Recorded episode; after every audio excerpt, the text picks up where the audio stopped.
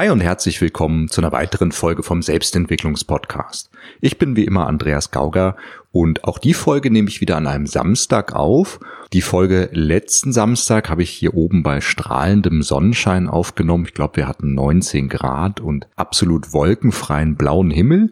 Und heute könnte man das Lied Leise rieselt der Schnee singen. Alles ist mit so einer weißen Haube überzogen und hier rieseln so ganz, ganz dicke Flocken langsam herab. Ob man das im April noch braucht, darüber lässt sich streiten, aber es ist ein wunderschönes, harmonisches Bild und sieht einfach toll aus. Wir sind, du hast es dir gedacht, immer noch bei der Serie über Beziehungsbedürfnisse nach Erskine und Troutman und heute geht's um unser Bedürfnis nach Einmaligkeit.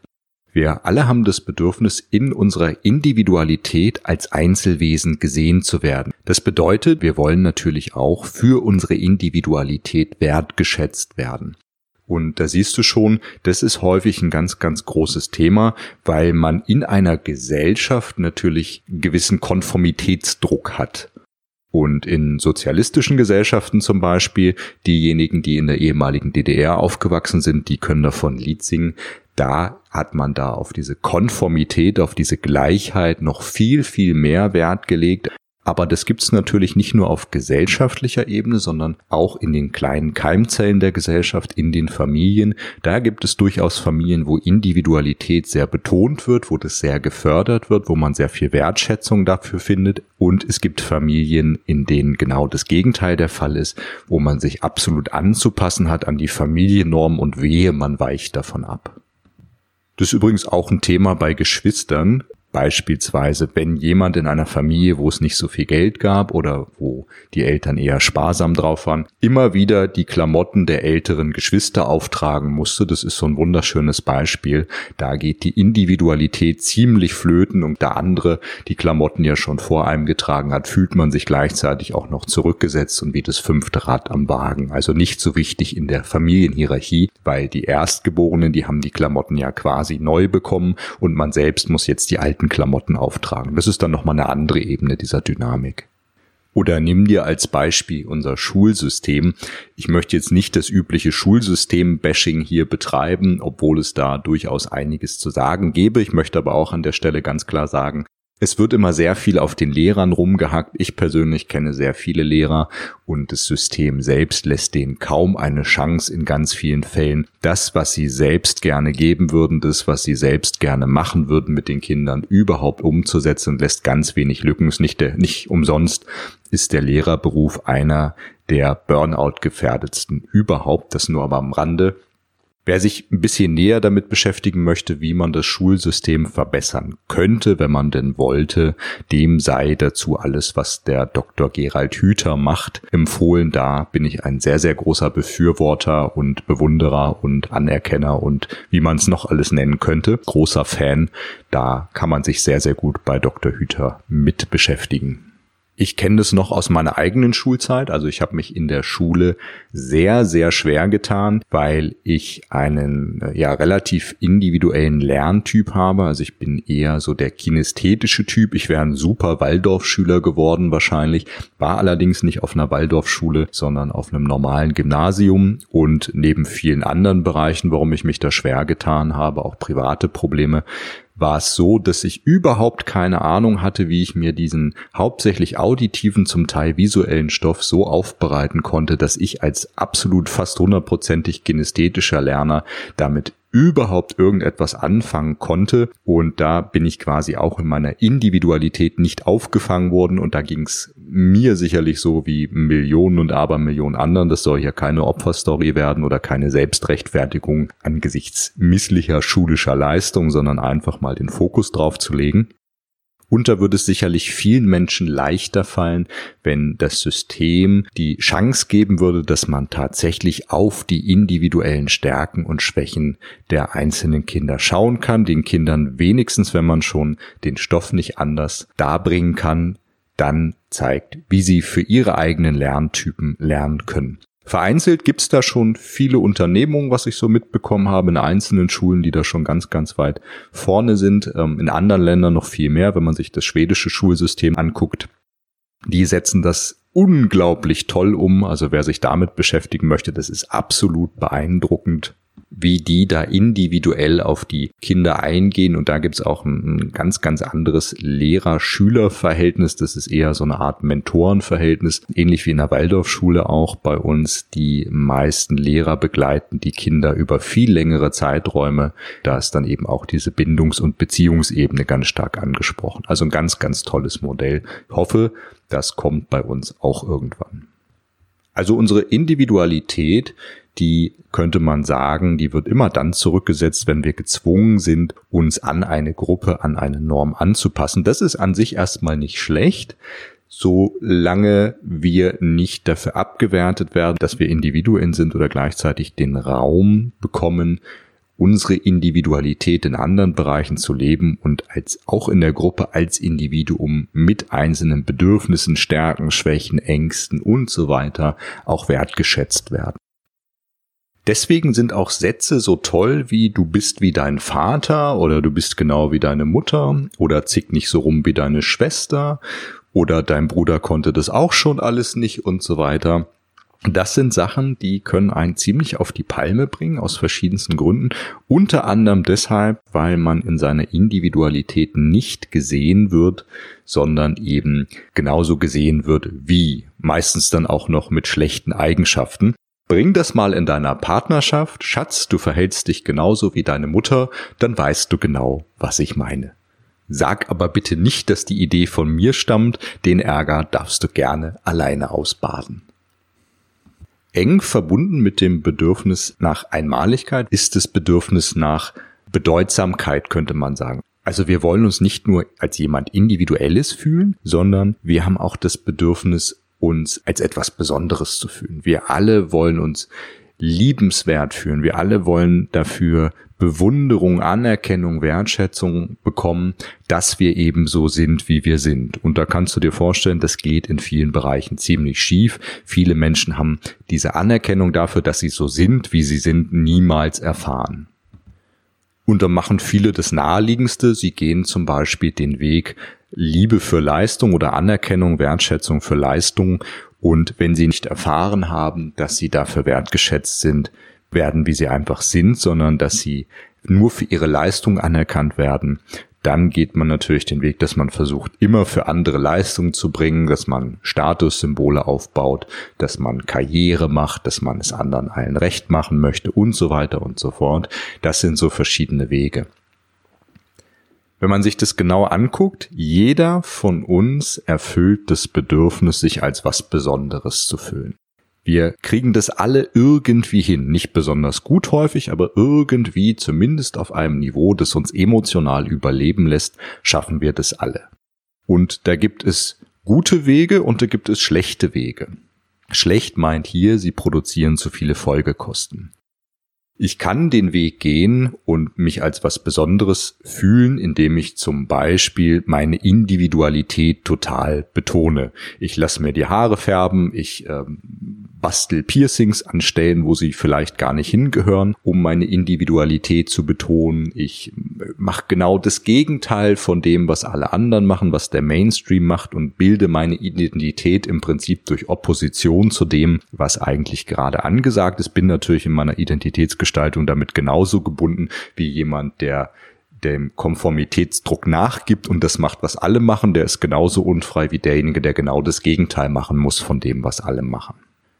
Also ich betone an jeder Stelle meine Individualität. Ich kann dahin gehen, dass ich Karriere mache, dass ich Statussymbole sammle, dass ich versuche überall der Beste zu sein oder die Beste zu sein, um mir selbst und anderen zu beweisen, wie besonders und bedeutsam ich doch bin. Ich kann aber auch in eine Situation kommen, wo das einfach nicht funktioniert. Vielleicht bin ich nicht besonders schlau oder besonders fleißig oder was auch immer und vielleicht bin ich auch in eine Familie geboren, wo die Rolle des Stars der Familie, beispielsweise durch einen großen Bruder oder eine große Schwester, schon besetzt war. Und die haben dann auch noch einen Vorsprung von ein paar Jahren, kann ich also niemals einholen. Und der Bruder schreibt eine Eins nach der anderen oder die Schwester von mir aus ist ein Sportass, hat ganz großen Schlag bei den Frauen oder bei den Männern, je nachdem. Und all diese Sachen, da merke ich, da komme ich nicht gegen an und gleichzeitig habe ich das Bedürfnis, mich als etwas Besonderes zu fühlen. Was mache ich? Ich bin dann vielleicht besonders schlecht oder ich habe immer ein besonders großes Problem. Ich bin ein besonders großer Querulant. Ich finde irgendeine Möglichkeit, mein Bedürfnis danach, mich besonders einzigartig zu fühlen, zu erfüllen. Manche Querulantenkarriere lässt sich einfach auf das verletzte Bedürfnis nach Bedeutsamkeit, nach Einmaligkeit, nach Wertschätzung dafür, dass wir so sind, wie wir sind, erklären. Weil was ist, wenn ich mich absolut unbedeutend fühle, wenn ich absolut das Gefühl habe, mich nimmt keiner wahr, vor allem nicht in meiner Individualität. Ich habe keine Bedeutung für die anderen Menschen in meinem Leben. Mein Leben ist nichts Besonderes und so weiter was muss ich machen? Ich wende zum Beispiel Gewalt gegen jemand anders an. Ich gehe hin und halte jemand Messer vor die Brust oder überfallen Geschäft oder was auch immer oder mach einen auf der Straße im Kopf kürzer. Für den habe ich in dem Moment ultimative Bedeutsamkeit. Für den bin ich in dem Moment absolut ultimativ wichtig. Ich, Im Extremfall entscheide ich über Gesundheit oder Nicht-Gesundheit des anderen oder vielleicht sogar über Leben und Tod und kannst dir sicher sein, dass ich die volle Aufmerksamkeit von meinem Gegenüber habe und der mich gerade in dem Moment ganz schön wichtig findet. Und das sind die Wege, die haben ganz schön Folgekosten. Andere machen das, indem sie das Gefühl haben, sie oder ihr Leben so gestalten, dass sie auf einer Mission sind. Die sind immer für andere da. Die retten die Welt, die ähm, so das Mutter Teresa Modell zum Beispiel so dass ich sagen kann, ich definiere meine Besonderheit darüber, dass ich einen besonders großen Beitrag dazu leiste, dass die Welt besser wird oder ein Ausschnitt der Welt besser wird und so. Das sind alles wunderbare Möglichkeiten. In dem Fall haben sie sogar wenig Folgekosten bis gar keine. Im Gegenteil, sie bedienen sogar die Sinnhaftigkeit die wir für unser Lebensglück einfach brauchen, dass wir das Gefühl haben, das, was wir machen, so wie wir unser Leben organisiert haben, das steht in einem sinnvollen Kontext und ist aligned, also auf einer Linie mit unserem Wertesystem, mit dem, was uns wichtig ist. Oder geh mal zum Beispiel in eine Situation in einem Pflegeheim. In einem Pflegeheim fühlen sich die meisten maximal unbedeutend. Sie können keinen Beitrag mehr leisten. Einige von denen können nicht mal mehr alleine aus dem Bett aufstehen. Die Familie kommt sie vielleicht kaum noch besuchen. Diese Menschen haben das Gefühl, sie leisten überhaupt keinen Beitrag mehr, sie sind überhaupt nichts mehr Besonderes, im Gegenteil, sie sind sogar eine Last für die anderen. Und gleichzeitig bleibt aber das Bedürfnis, sich als was Besonderes zu fühlen. Wenn das maximal nicht erfüllt ist, dann bleibt gar nicht mehr viel, was ich machen kann. Eigentlich habe ich nur zwei Möglichkeiten. Entweder ich rege mich die ganze Zeit tierisch über andere Menschen auf, über die, ich hätte jetzt fast gesagt, die Mitinsassen im Heim, regt mich tierisch auf, finde die alle total doof, bin da am Meckern und am Kritisieren. Warum? Weil in dem Moment, wo ich die Position annehme, ich habe Recht, der andere hat Unrecht, ich bin toll, der andere ist nicht toll, fühle ich mich nicht so ohnmächtig. Im Gegenteil, ich kann ja sagen, ich habe hier mehr Bedeutung als der andere. Ich fühle mich mächtiger, ich fühle mich größer, ein kleines Stückchen zumindest. Natürlich erfüllt das seinen Zweck auf Dauer nicht, aber es ist manchmal das Einzige, was ich habe. Und wenn du so Menschen kennst, die sich mit allem und jedem anlegen, manchmal ist einer der Gründe dafür ein verletztes Bedürfnis nach Einmaligkeit und Bedeutsamkeit, dass die ständig dabei sind, weil sie sonst nichts in ihrem Leben haben. Sie haben vielleicht keine Karriere, keine Statussymbole, irgendetwas anderes, womit sie es sonst machen könnten und leisten auch keinen großen Beitrag und wissen das dass sie sich dann ständig über andere aufregen. Ein anderer Weg ist, ich habe das größte Problem im Raum.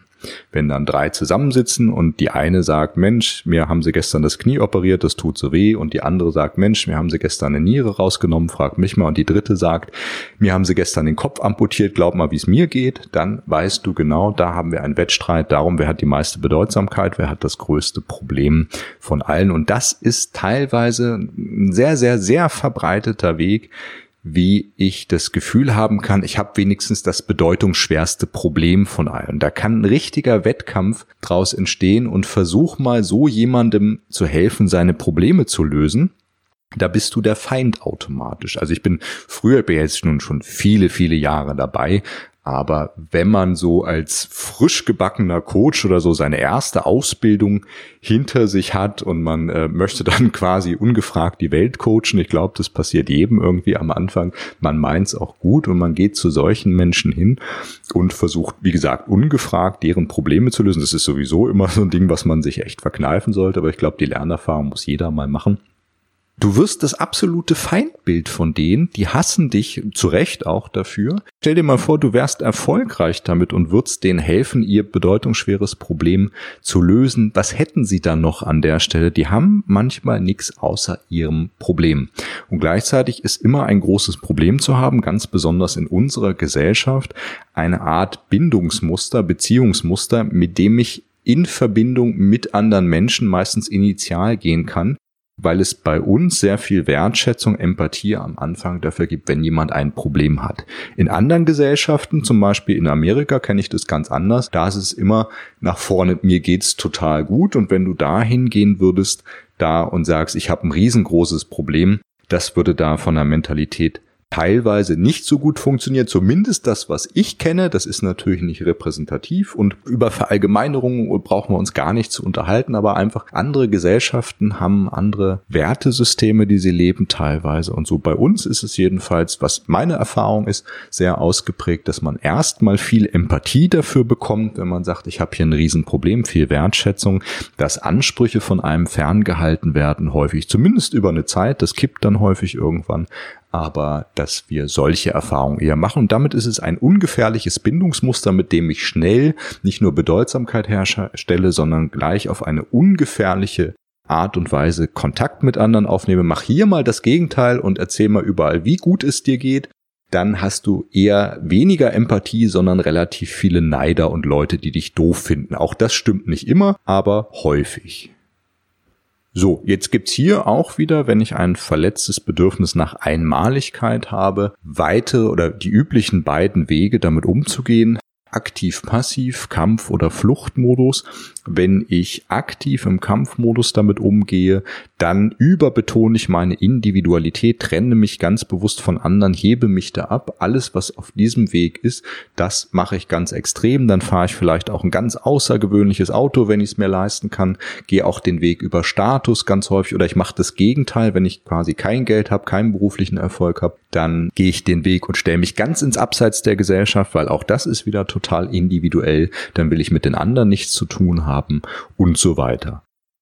Der andere Weg, der passive Weg über den Fluchtmodus ist genau das Gegenteil. Dann versuche ich in der Masse unterzugehen und mich möglichst überhaupt nicht abzuheben. Dann suche ich permanent Orientierung darin, was machen die anderen, wie macht man das hier so, was sind die geltenden Regeln und versuche auf gar, gar, gar keinen Fall irgendwie aus der Reihe zu tanzen, sondern mache genau das, was man mir sagt, was die anderen vorgeben, bin dann auch unheimlich obrigkeitshörig meistens und dann versuche ich da möglichst, dann gehe ich so den, den Weg des grauen Mäuschens vielleicht oder Mäuserichs, je nachdem, gehe da diesen Weg, möglichst wenig aufzufallen und hoffe, dass das Thema mich dadurch dann nicht zu sehr berührt und in meinem Leben irgendwie präsent wird, dass diese alte Wunde quasi möglichst nicht aufgeht.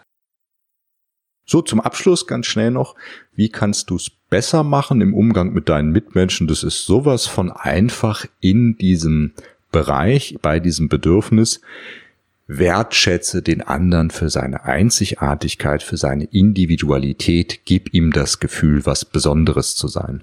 Gerade bei den Menschen, bei denen du merkst, dass sie sehr auf Individualität pochen. Die sind es nämlich normalerweise ganz stark gewohnt, sei es über Status oder sei es darüber, dass ich mich ins Abseits stelle, sind es absolut gewohnt, dafür abgewertet zu werden. Die sind normalerweise in einem permanenten Kampf beweisen zu müssen, dass sie gut sind mit der Art und Weise, wie sie sich individuell ins Abseits stellen. Und wenn du da einfach hingehst und einfach ich weiß nicht, ob man die Taube hört im Hintergrund. Auf jeden Fall hat sich hier gerade eine Taube vor mein Fenster gesetzt. Falls du hier was gurren hörst, das ist die Taube, meine Co-Moderatorin für den Abspann hier. Wenn du merkst, dass derjenige da einfach ein ganz großes Bedürfnis hat nach Bedeutsamkeit, nach Individualität, dann befriedige das doch einfach. Du musst nicht in Konkurrenz zu demjenigen gehen. Gib ihm doch einfach die Wohltat und erkenn das an. Wenn der mit einem schicken Auto vorfährt und du hast das Gefühl, das ist dem wichtig, dir ist es aber nicht wichtig, erkenn's doch einfach an, was für ein schönes Auto und es war bestimmt teuer oder sonst was. Oder wenn jemand über seine Frisur oder über seine Klamotten Individualität herstellt, erkenn's doch einfach an, gib ihm doch einfach Wertschätzung dafür. Du glaubst gar nicht, wie viele dieser Menschen das aufsaugen wie so ein Schwamm und innerlich total zur Ruhe kommen, weil die es absolut nicht gewohnt sind, dass man sie, obwohl sie sich dafür so abrackern, irgendwie dafür wertschätzt. Die meisten neiden es eher, gerade wenn es der Weg über Erfolg und Statussymbole und so weiter ist, dann ist es bei uns in der Gesellschaft häufig so, dass dem das geneidet wird.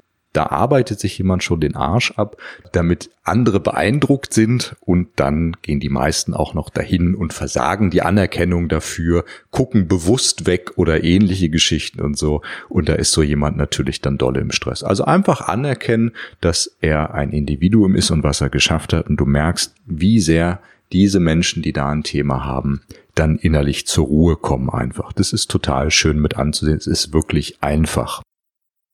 Das andere ist, wenn jemand den Weg der Überkonformität geht, ist im Prinzip ganz genauso, den muss man da auffangen, immer in Kleinigkeiten individuelle Unterschiede betonen, ihm das Gefühl zu geben, er darf so sein, wie er ist und das ist sogar gut so.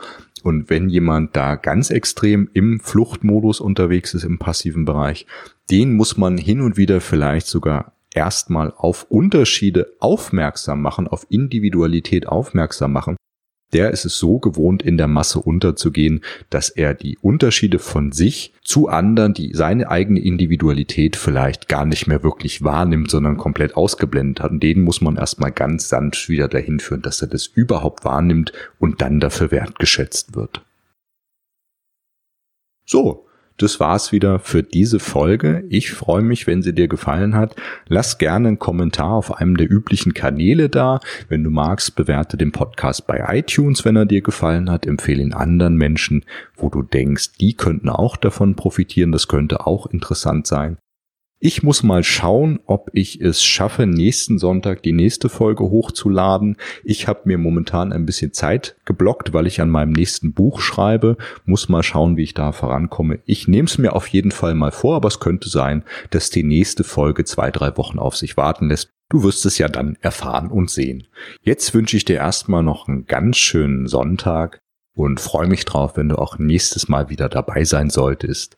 Alles Liebe, Andreas.